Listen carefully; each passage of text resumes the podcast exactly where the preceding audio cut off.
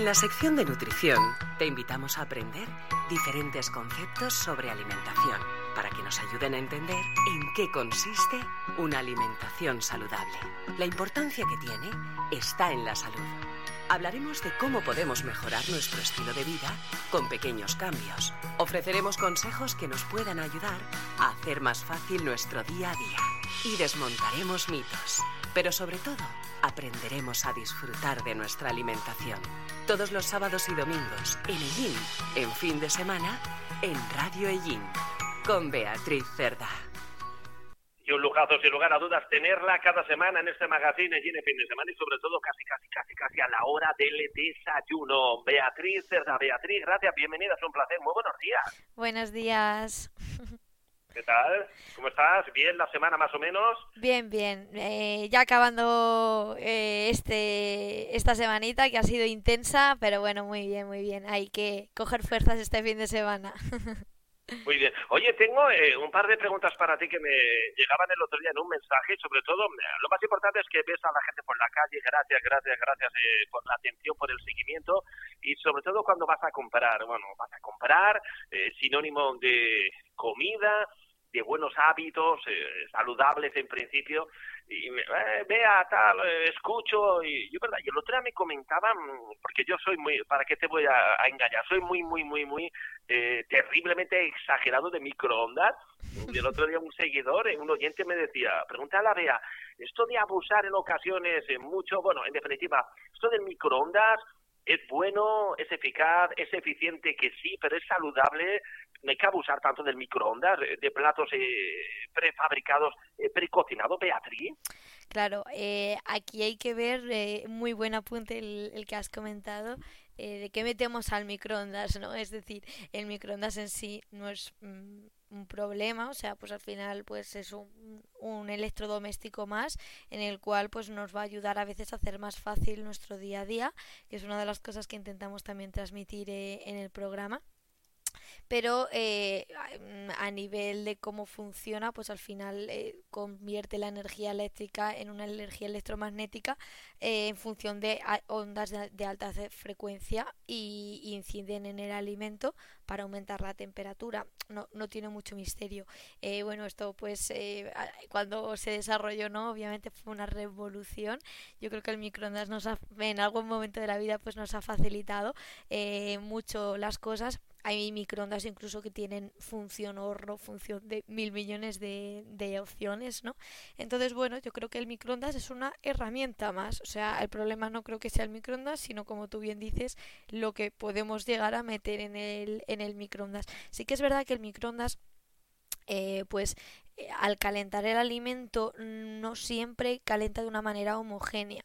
Entonces, bueno, tiene su función de descongelar, hay que, hay que hacer bien ¿no? ese proceso de descongelar en el frigorífico previamente. Luego a veces las partes no quedan bien pues eh, cocinadas o por ejemplo cuando muchas veces hablamos de, del anisakis, ¿no? que hicimos un programa hace ya tiempo sobre el anisakis, eh, claro, si necesitamos mm, elevar la temperatura a cierta Em, a ciertos grados para una seguridad alimentaria, ¿no? Cuando, por ejemplo, hay cierto riesgo, como por ejemplo en el anisakis, ese tipo de personas que son alérgicas, que tienen que llevar temperaturas muy altas, igual el microondas eh, no calienta de manera homogénea, entonces algunos trozos pueden estar más calientes, menos calientes, ¿vale? En este caso sí que, por ejemplo, pues tendríamos que tener mucho cuidado con este tipo de cosas cuando queremos una temperatura concreta, ¿vale?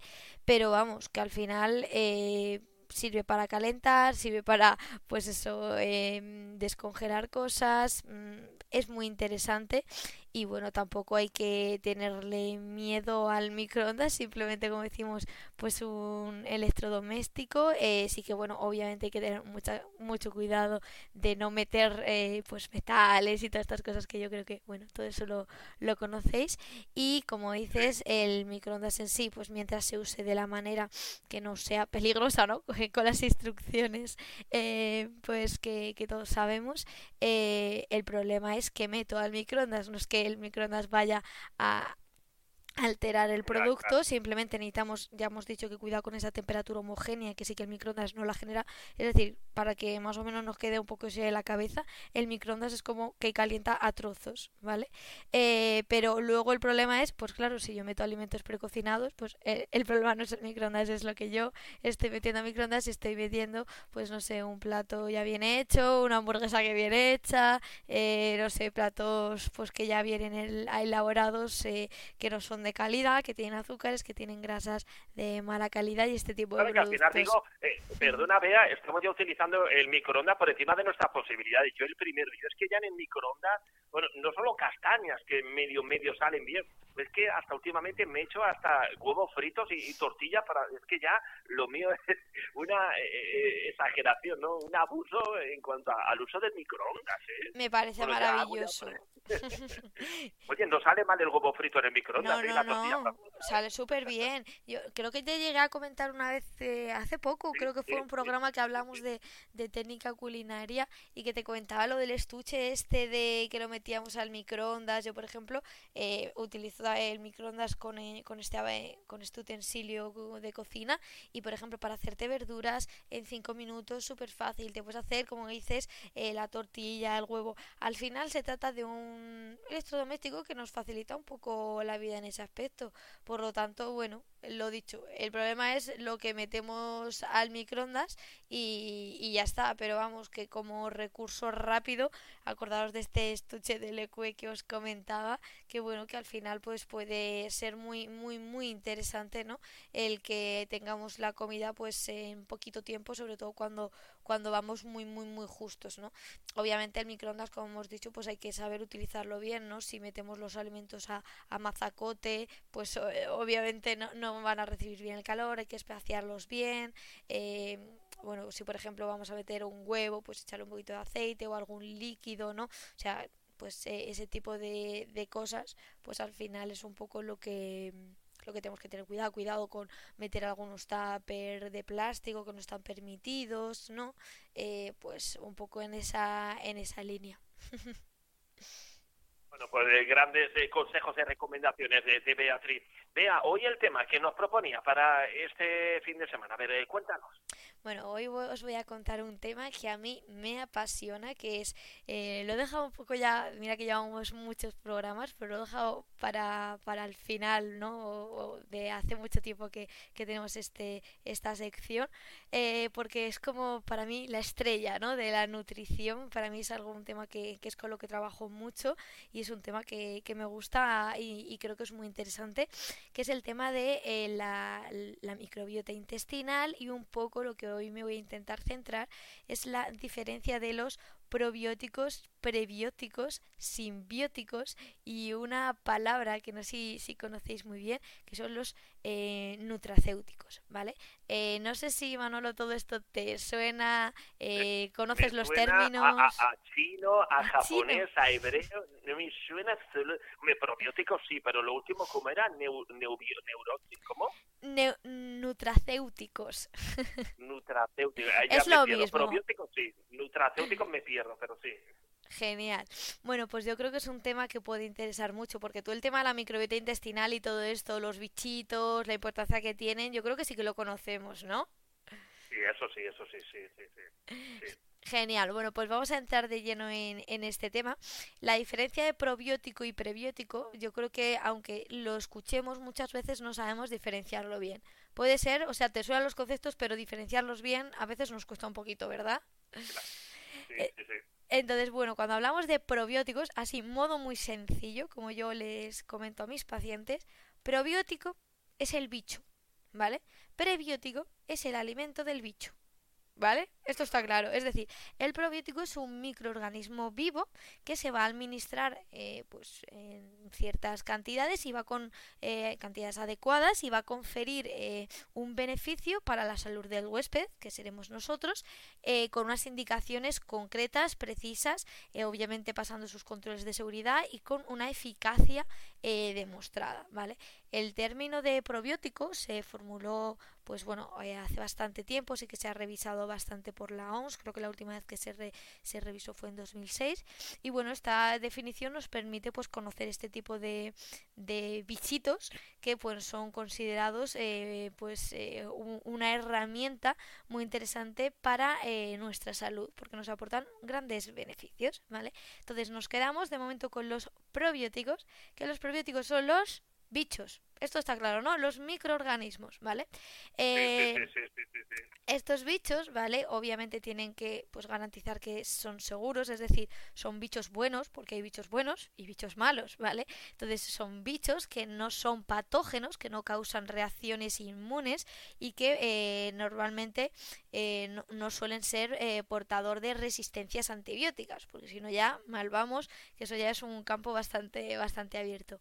Estos probióticos normalmente pues eh, cuando hablamos de probióticos, sobre todo a nivel ¿no? que comercial, que vamos a comprar un probiótico que estamos hablando, pues deben ser capaces de sobrevivir, superar esa barrera gástrica, poder recuperarse en las heces, es decir, ver que, que ha hecho efecto y tener cierta resistencia ¿no? frente pues a, a, no conjugarse con las sales biliares y todas estas cosas, es decir, a realmente a ser efectivo, por decirlo así, a tener viabilidad y estabilidad, es decir, que su acción eh, llegue pues a ejecutarse en el intestino, ¿no? Tiene que tener esas condiciones pues de proliferación y colonización temporal, que esto no es para siempre, los probióticos yo me tomo bichos y ya se quedan ahí conmigo, no, no, no, no, esto no funciona así, eh, esa transición del bicho es temporal, luego los bichitos pues ya hemos visto que, muchas veces tienen que aparecer eh, en heces, ¿no? Para pues, recuperarse en heces para ver que eh, cuando se hacen esos procesos de, de efectividad, para ver que pues que, que, se, que tiene efectividad o que ha llegado a, a, su foco. Y obviamente cuando queremos introducir probióticos pues tienen que tener ese eh, efecto positivo en nuestra respuesta inmunitaria y sobre la salud humana. Tienen que estar demostrados por ensayos clínicos vale y también pues por bueno, porque se hayan hecho sus, sus controles, ¿no? Incluso la administración en, en humanos, ¿no? Entonces, bueno, eh, creo que los probióticos, estos bichitos buenos, porque como decimos hay bichitos buenos y malos, pues hay muchísimos tipos de probióticos, ¿vale? Los famosos lactobacillus, los famosos bifidobacterium, que algunos conoceréis, luego hay otros saccharomyces, ¿vale? Hay muchos tipos, estos quizás son los que más conozcáis, pero vamos, que en general son una fuente eh, de bichos muy interesante para nuestra salud. Es que fijaros, ¿no? Hay eh, beneficios, a, eh, se ha estudiado en muchísimas patologías como nuestra microbiota intestinal, eh, no intestinal, sino nosotros tenemos bichos, o sea, es que somos muy bichos, los humanos somos muy bichos, somos más bichos que personas. ¿Esto lo sabías, Manolo? ¿Lo habías oído? Sí, sí, sí, sí, eso se lo había escuchado, sí. Somos muy, muy bichos los humanos y, y, hemos visto que estos bichos pues pueden afectar a muchísimas patologías patologías. Pueden afectar a la, al cáncer, pueden afectar a, la diabetes, pueden afectar, se ven alterados eh, con muchas eh, patologías, incluso por ejemplo en la obesidad, ¿vale? También se ha visto que puede cambiar el tipo de, microbiota que, te, que, tengamos, pero como decimos tenemos microbiota pues no solo a nivel intestinal, en la boca, en la piel, eh, eh, vamos, todo eh, en nuestro cuerpo está lleno de bichos y, y, es una, vamos, una, vivimos junto con ellos y nos ayudan sin ellos muchas eh, funciones que nuestro cuerpo necesita ni siquiera las podríamos eh, utilizar o por ejemplo degradar muchos alimentos. Es gracias a los bichos esta eh, esta simbiosis que tenemos en nuestro cuerpo que, que, que, estamos aquí en la tierra no entonces hemos hecho pues bueno esa simbiosis que yo creo que es muy muy importante hablar de estos bichos pro y estos probióticos que nos pueden pues ayudar muchísimo no los los probióticos los podemos diferenciar como por decirlo así, según su mecanismo de acción, en tres, eh, barrera intestinal defensiva, modulación inmunológica o eficiencia metabólica, ¿vale? Es decir, si nos van a ayudar, es decir, como protectores, si van a ayudar a nuestra función inmunológica o si van a ayudar a nuestra función más metabólica. ¿Vale? Entonces, estos probióticos yo creo que, eh, bueno, obviamente tienen que estar regulados, ¿no? En la Unión Europea, si no me equivoco, pues tienen que tener, pues, eh, bajo un reglamento del 1924-2006, eh, pero, bueno, pues esto obviamente se tiene que ir regulando, también la EFSA, pues, da ¿no? esas declaraciones sobre este tipo de productos, tienen que estar bien evaluados antes de ser aceptados y, bueno, pues estos probióticos, pues al final nos han demostrado que pueden ser muy eficaces para estas patologías que, hemos comentado y obviamente tienen que estar bien, bien regulados, como decimos, pero vamos, que los probióticos yo creo que muchas veces se utilizan, ah, pues tómate este probiótico, ¿no? Que, que se, ah, pues esto es bueno para, para el intestino, para tal. Y, y sí, pero hay que ver cuándo, cómo, cómo utilizarlos, ¿no? Sí que es verdad que todavía falta mucho por recorrer y mucha evidencia, pero sí que me gustaría comentaros que eh, hay muchos probióticos que sí que son específicos para diferentes patologías, hay muchos estudios eh, con probióticos concretos, ¿no? Eh, cada vez se está estudiando más para patologías muy, muy, muy diversas eh, yo creo que lo más famoso, obviamente, sabemos que a veces cuando tenemos, estamos en un proceso de, una gastroenterología, pues eh, si tenemos diarrea o lo que sea, pues los probióticos muchas veces nos pueden venir bien, ¿no? Eh, una pregunta, Manolo, ¿tú alguna vez has tomado algún probiótico? Pues yo creo que conscientemente no, ¿eh? a lo mejor inconscientemente sí, ¿eh? pero conscientemente no, no, no, lo recuerdo, no lo recuerdo, ¿no. Bueno, pues eh, dentro de los tipos de probióticos ya hemos dicho que depende de su mecanismo de acción, como que los podemos dividir en, en, tres, pero sí que es verdad que dependiendo, ¿no? De, de, esa, pues hay una guía de probióticos que es muy interesante, ¿vale? Que sí que, pues eso, en función un poco de la patología, en función de las cepas, porque cuando un probiótico se recomienda para una patología eh, concreta, pues tiene que haber esa parte ¿no? de evidencia pues de cuándo utilizarlo no por ejemplo en muchas patologías por ejemplo como síndrome intestino irritable estreñimiento diarreas depende de por qué se ha producido esa diarrea si es una diarrea para antibióticos si es una diarrea pues eh, mm, aguda si es una diarrea en niños eh, también hay muchos probióticos adaptados para niños si es una diarrea de la que se llama diarrea del viajero, ¿vale? Que esta también pues eh, a veces se, se, puede adaptar a estos probióticos concretos, incluso hay probióticos para pues eso para infecciones vaginales, para mastitis, e incluso para obviamente salud bucal eh, y algo muy muy importante que cada vez es más más y más común, que es el tema del Helicobacter pylori. No sé si esto te suena lo del Helicobacter Manolo. Sí, eso sí lo he escuchado, sí, sí, sí, sí, eso sí, sí, sí. Ese es un bicho malo, ¿vale? El Helicobacter pylori es un bicho malo y ese bicho malo pues hay que tratarlo porque genera muchos problemas. Creo que en un programa hablamos concretamente del Helicobacter y el tema del Helicobacter pues es un bicho malo y a veces se tiene que meter pues una terapia muy fuerte para erradicarla. Entonces a veces es muy importante, por ejemplo, meter probióticos específicos para este tipo de, patologías y la verdad que yo creo que pueden ayudar eh, Sí que es verdad que a veces se venden pues eh, en farmacias mm, productos que no son solo probióticos, que tienen más cosas. Entonces hay que ver realmente eh, qué, estamos comprando y qué, y, qué efectividad tiene, ¿no? Porque con esto también un poco hay un mundo, un mundo aparte y, y, bueno, a veces nos quieren vender muchas cosas, ya lo sabéis, y, y bueno, al final se trata un poco de, de, ser críticos y sobre todo de que ver qué tipo de cepas me vienen bien para, para, para mi, mi situación, ¿no? Personal, porque como digo, cada probiótico tiene su recomendación, tiene grados de evidencia, los grados de evidencia pueden ser A, B, C o D en función de cuán o sea, esos son los grados de recomendación, los grados de evidencia se miden en numeración, pues si es grado de evidencia 1, grado de evidencia 2, grado de evidencia 3, y eso va unido con los grados de recomendación y en función de eso se recomienda ese probiótico específico para pues eh, la patología o la enfermedad que estemos teniendo, ¿no? El meter el probiótico lo que va a hacer es que pues va a tener eh, esa función de diversificar un poco tu microbiota intestinal con más cepas, ¿vale? Y eso puede ayudar pues un poco a tener ese efecto protector eh, o ayudar en ese tipo de patologías, ¿no? Como hemos dicho, puede ayudarte ante un estreñimiento, eh, ante pues enfermedades inflamatorias intestinales. No hay muchísima evidencia, sí que quizás hay algo concreto con, con algunas, ¿no? Con, con colitis ulcerosa y esas cosas, pero mm, a veces tiene que ser, como digo, cuando se recomienda un probiótico para una patología específica, hay un estudio, no, no vale cualquier cepa.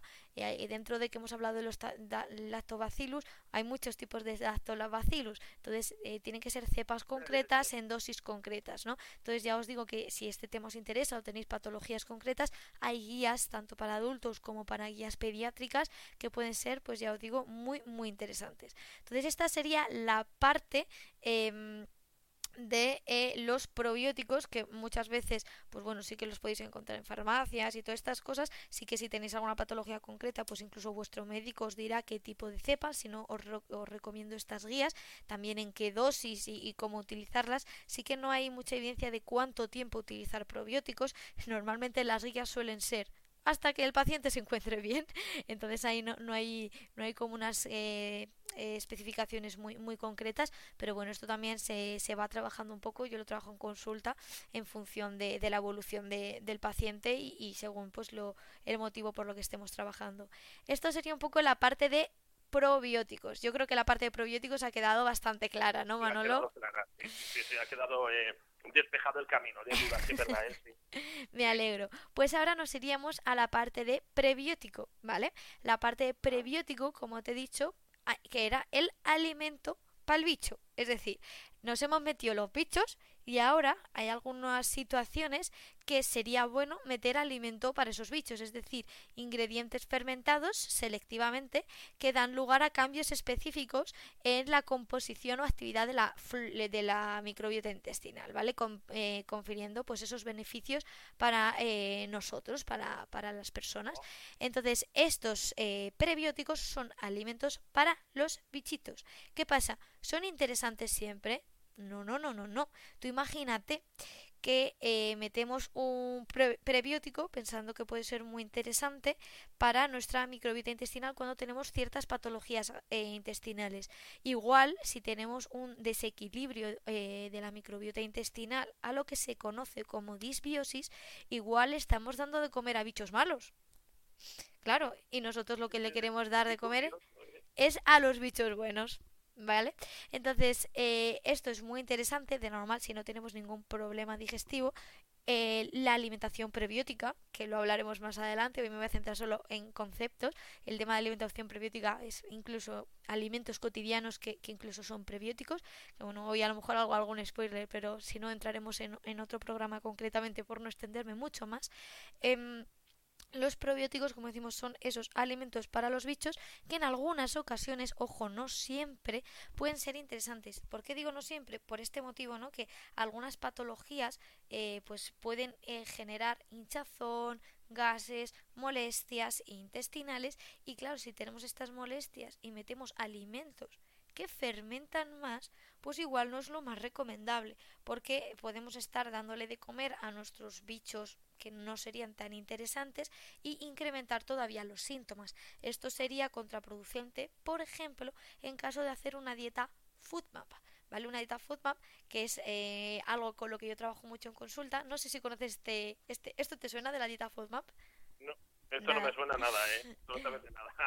Aquí estoy perdido, ¿eh? Aquí estoy eh, absolutamente perdido en este tema, en estos términos, Beatriz. Bueno, este es eh, el mundo de la microbiota intestinal, que yo creo que es un mundo apasionante que conocemos conceptos eh, pues un poco pues eh, por encima, ¿no? Pero cuando nos vamos adentrando, este mundo ya digo que para mí es la, la estrella de la corona, que es una maravilla porque de verdad podemos hacer tanto teniendo en cuenta nuestra microbiota intestinal es que los bichitos a mí me apasionan. Yo creo que es mi, mi sección preferida y por eso pues me dedico a esto principalmente en consulta a la parte digestiva.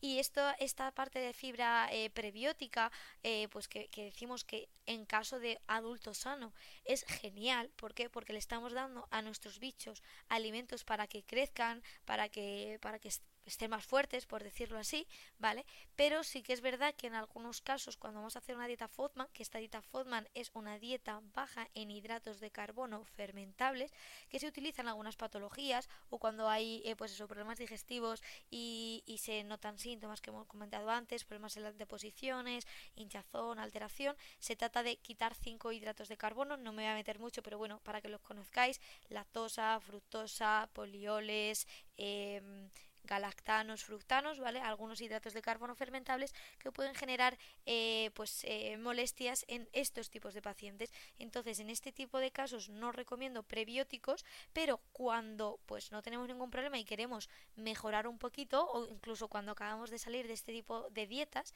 ya como en fase final, sí que sería recomendable meter estos prebióticos, es decir, eh, intentar ayudar a esos bichitos a que crezcan todavía más y aumentar todavía positivamente esa, esas bacterias, ¿vale? Entonces, bueno, creo que es muy interesante también eh, dentro de los eh, eh, prebióticos, ¿no? Pues eh, sobre todo encontramos también eh, fructooligosacáridos, eh, galactosacáridos, la inulina, que es algo también eh, muy, muy, muy común. Por ejemplo, incluso tú sabías que la leche materna, por poner un ejemplo, la leche materna no es estéril. La leche materna es, vamos, una maravilla, se adapta muy bien a, a los peques, ¿no? Esto sí que entiendo que lo, que lo conoces, pero es que la leche materna tiene bichitos y tiene alimentos para los bichitos. O sea, tiene, tiene esos probióticos y tiene oligosacáridos eh, de la leche materna concretamente, ¿vale? Que tienen esa función prebiótica, por eso la leche materna se recomienda tanto. Conocías, ¿no? Que, que esto de la leche materna sí que se Sí, recomienda. sí. Hombre, siempre está recomendado, desde que tiene eh, unas eh, particularidades, ¿no? Y tiene unos beneficios brutales, ¿no? La leche materna, ¿no? Eso ya está demostrado, ¿no? Sí, sí, la le- Científica, médicamente, sí. Exactamente, científicamente la leche materna antes eh, en la historia se pensaba que incluso era estéril, para nada, para nada. Si incluso nosotros, fijaros qué bichos somos, que somos bichos antes de nacer, o sea, ya en la eh, cuando estamos en la barriga de nuestra mamá, ahí ya tenemos incluso microbiota eh, eh, eh, en nuestro cuerpo, no, no somos estériles mucho. Antes se pensaba que, esto no era así. Obviamente el parto, eh, si es eh, por cesárea o no, obviamente va a influir mucho en nuestra microbiota, sobre todo en la piel, ¿vale? Pero nosotros ya somos bichos desde, desde vamos, antes de, antes de nacer. Entonces estos probióticos pues pueden ayudarnos, ¿no? A mm, este concepto, a pues aumentar un poco toda esta eh, microbiota en nuestro cuerpo y pues eh, son muy muy nutritivos aportan esta fibra ya no solo eh, incluso en, prebióticos comprados en farmacia sino que hay muchos alimentos pero bueno esto hablaré otro día de esa alimentación prebiótica eh, que creo que es muy muy interesante de cómo la alimentación prebiótica puede ser buena o en algunos casos hemos dicho que no es tan tan tan interesante pero bueno que los eh, prebióticos pues tienen una función pues de aumentar las bacterias incluso incrementan la absorción pues de algunos minerales de calcio de magnesio aumentan el, el peso fecal no cuando ciertas personas tienen algunos problemas para ir al baño eh, a veces nos pueden ayudar a hacer las digestiones eh, mucho mejor vale entonces esta fase de, eh, de diferenciar probiótico y prebiótico es fundamental de probiótico bicho prebiótico alimento para el bicho y simbiótico las dos cosas juntas ya está, esto es muy sencillito.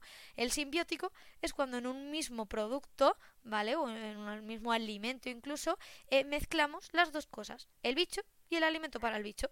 Esto es normalmente lo que solemos encontrar muchas veces en la farmacia, que esto tiene probiótico y prebiótico, son las dos cosas. Y en algunos casos que solo nos interesa probiótico, en algunos casos a lo mejor sí que nos interesa meter las dos cosas, o y meter el, prebiótico indistintamente eh, aparte, ¿vale? Entonces, esto sería el simbiótico de las dos cosas y lo que se llama nutracéuticos, ¿vale? Es directamente el comercial, es una manera un poco diferente de llamar a lo mismo, ¿vale? Eh, prebiótico, probiótico y simbiótico comercializado. Es decir, es cuando esta parte de probiótico, simbiótico y prebiótico ha demostrado que tiene eh, unos agentes bioterapéuticos y estos entonces se categorizan como productos nutracéuticos. ¿vale? Es decir, tienen propiedades biológicas beneficiosas con una capacidad eh, terapéutica concreta, es decir, lo que hemos dicho al principio, que os comentaba que había algunos probióticos específicos para algunas patologías, pues cuando esto eh, se denomina concretamente para una eh, terapia definida, pues ya se llama neutracéuticos. Tienen obviamente que si seguir unos criterios, tienen que pues eh, haberse demostrado científicamente, actuar eh, pues en función de lo que esa patología eh, nos vaya a, ayudar y tiene que cumplir todas las normas de desarrollo y validación que se tienen que demostrar de calidad, de seguridad en este tipo de productos. Pero pues son unas posibilidades de terapéuticas muy muy importantes que no siempre se hablan y bueno, tienen indicaciones como ya hemos dicho muy muy variadas para este tipo de de patologías concretas, pero vamos, que yo creo que es muy interesante que además de con la comida, pues que yo soy nutricionista y hablamos que la comida siempre nos va a ayudar pues a un efecto preventivo durante muchas patologías, estos pichitos probióticos, estos prebióticos que encontramos en comidas, ¿no? O algunos alimentos que pueden tener esa parte de simbiótico, eh, productos que son simbióticos con probiótico y prebiótico, pues son muy importantes para algunas patologías y nos puede ayudar un montón a, a pues fortalecer esa microbiota. ¿Cómo, ¿Cómo, te has quedado, Manolo? Me, me he quedado eh, con las patas colgando, que decimos en el pueblo, ¿eh? Tú que estás en la capital, hoy, bueno, he estado más perdido que se dice que en un pulpo en un garaje, por eso te he dejado hablar, ¿eh? Pero bueno, muy, muy, muy, muy interesante, desde luego interesantísimo, Beatriz. Lo que pasa es que desde, y tantas cosas tenemos nosotros en nuestro cuerpo, en nuestro organismo, Dios mío, ¿eh? Se puede preguntar la gente para simplificarlo todo, ¿eh? Desde luego, es que ya te digo, el resumen es que somos muy bichos, ya está, porque al final, eh, quiero decir, nuestra microbiota es que cumple funciones fundamentales para que nosotros pues eh, se cumplan esas funciones metabólicas, eh, incluso, pues eso, como hemos dicho, que tiene funciones protectoras, inmunológicas. Entonces, bueno, es muy importante cuidar nuestra microbiota, ya hemos dicho que cuando no hay un problema se denomina disbiosis intestinal, en, caso de que sea intestinal, puede ser disbiosis en cualquier parte del cuerpo bucal, eh, eh, ¿no? que esto puede generar algunas alteraciones. Y bueno, con, con nuestras acciones, con cómo nosotros nos cuidamos, si tomamos alimentos, que hablaré un, quizás en el próximo programa lo dedique a alimentación prebiótica, qué alimentos son prebióticos, pero hoy sobre todo quería hacer esa diferenciación de conceptos, que yo creo que a veces como que nos suena, ¿verdad? Igual a Manolo a ti te suenan estas cosas, pero a veces no lo tenemos muy claro, probiótico, prebiótico, simbiótico, que es lo más importante porque nutrabiótico, eh, perdón, nutracéutico es ya cuando tiene esa propiedad más eh, terapéutica, pues eh, yo creo que que sepamos que es el bicho, el alimento para el bicho y todo junto, pues esas combinaciones yo creo que nos pueden un poco ayudar también en qué situaciones necesitamos cada uno de estos, de estos productos. interesantísimo desde luego. Hoy sí que se ha puesto de manifiesto que eres una gran, gran, gran, gran experta, gran profesional conocedora auténtica y absolutamente de lo que habla. Lujo, lujazo y tenerte, Beatriz Cerdá. Buen provecho, cuídate. Feliz semana, gracias. Gracias. Hoy me he puesto un poco técnica, pero bueno, espero que más o menos haya, haya quedado claro. Ha, ha calado, ha calado muy, muy interesante. Un beso muy fuerte. Adiós. Besos, adiós. Adiós, adiós. adiós.